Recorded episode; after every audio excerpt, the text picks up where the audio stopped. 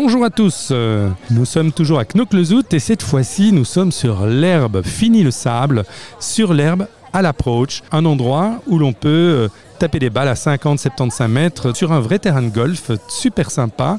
Mais on est là pour le fun aussi, on est là pour se distraire. Ce sont des équipes de 4 qui euh, vont se disputer les unes les autres pour essayer de faire le meilleur score. C'est organisé par ING et par le magazine Lobby. Vous le savez, chaque année nous sommes là. Une super ambiance. Maintenant, on est à l'heure du déjeuner. Là, il y a toute une série de joueurs qui ont déjà fait le tour et qui commencent à boire un petit verre du des halls. Hein. On adore le des halls, entre autres. Ça, c'est un superbe partenaire.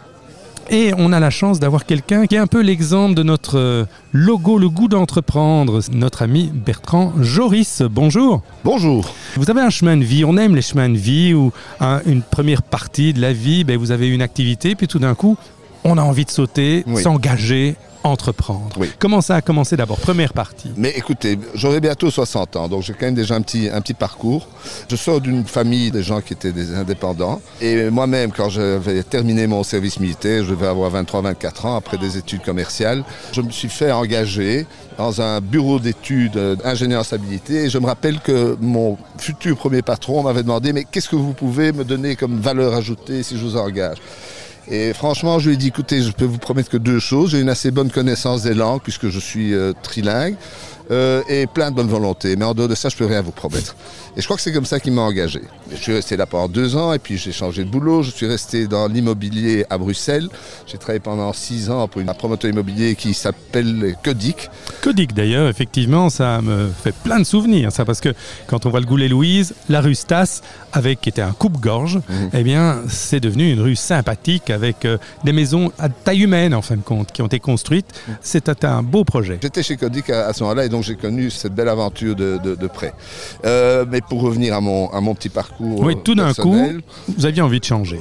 Oui, mais écoutez, je, me plaisais beaucoup là où j'étais, mais j'avais quand même cette petite fièvre de vouloir être indépendant. À l'époque, euh, ma belle famille était dans le textile, en Flandre. Il y a une boîte qui a été proposée à mon beau-père à l'époque, à l'achat, une petite société qui était près de tourner à Leuze-en-Hainaut. Il m'a dit, tiens, pourquoi est-ce que tu ne reprendrais pas ça? Des protèges matelas. Alors vous imaginez bien, passer de l'immobilier, promotion immobilière à Bruxelles, au protège matelas à Leuze-en-Hainaut, c'est quand même un pas. On dit que c'est un gros risque, au fait. On hésite peut-être. Et alors Non, j'ai pas du tout hésité.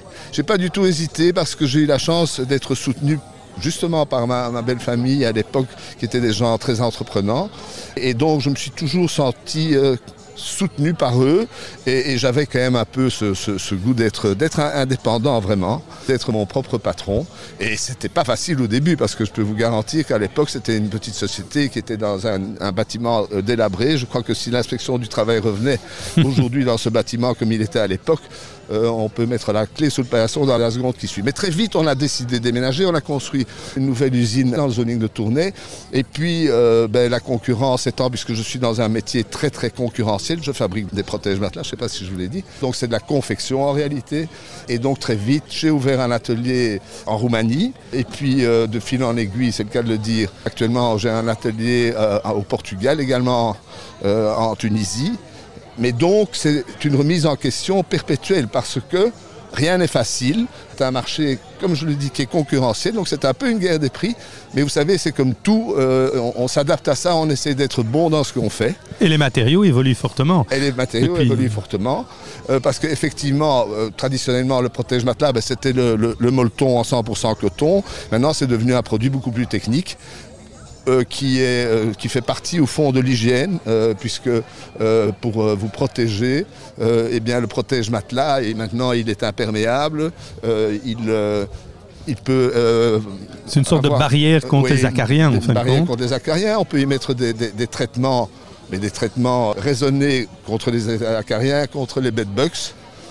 Et euh, c'est une question d'hygiène aussi d'avoir un protège-matelas sur son lit, puisque comme tout le monde sait, enfin quand même, que chaque être humain perd 600 euh, euh, millilitres de sueur. On produit de, l'humidité pendant la nuit, donc effectivement, ça peut partie de cette humidité part dans le, dans le matelas.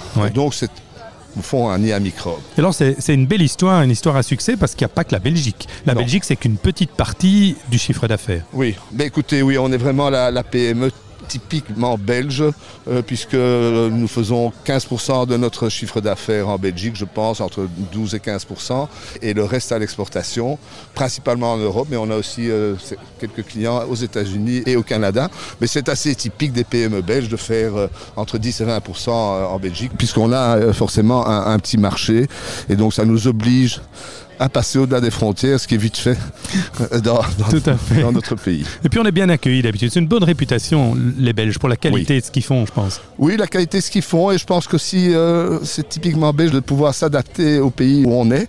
Je crois qu'à ce niveau-là, euh, on n'a rien à envier à, à, quiconque, puisque je crois vraiment qu'on a ce, ce pouvoir de pouvoir s'adapter, parce que une fois de plus, ben, on a cette chance d'avoir cette double communauté oui. euh, néerlandophone, euh, donc germanique et latine francophone. Tout à et je fait. crois que c'est un, un, atout gigantesque et euh, je, je, crois aussi que c'est très très important encore aujourd'hui en Belgique euh, d'être un bon bilingue, donc pour les francophones Tout apprendre le, oui. le, néerlandais, ce qui est de plus en plus le cas heureusement, et aussi pour les néerlandophones d'apprendre le français, ce qui est malheureusement de moins en moins le cas. Oui, c'est deux cultures différentes Oui, et justement différentes, quand on qui- parvient à effectivement les connaître en apprenant la Ouais. langue, on est gagnant à travers Ouais. le monde entier. Si on parvient à prendre un peu du bon de chacune des cultures, Voilà. Eh bien alors on a ce qu'on peut appeler de, du, du belge de rêve, je n'en sais rien. De l'or belge entre les mains. Oui, Voilà. de l'or belge entre les mains, effectivement. Alors euh, on à peut rappeler le nom de la société, c'est Inch. ça- oui, Inch, et nous sommes basés au zoning industriel de Tournai-Ouest. Notre Collaborer. site, c'est inch.be. Ah ben voilà, c'est tout simple. Merci beaucoup Bertrand Joris. On se retrouvera certainement sur BXFM euh, pour voir encore toutes les aventures de Inch. À bientôt. Merci.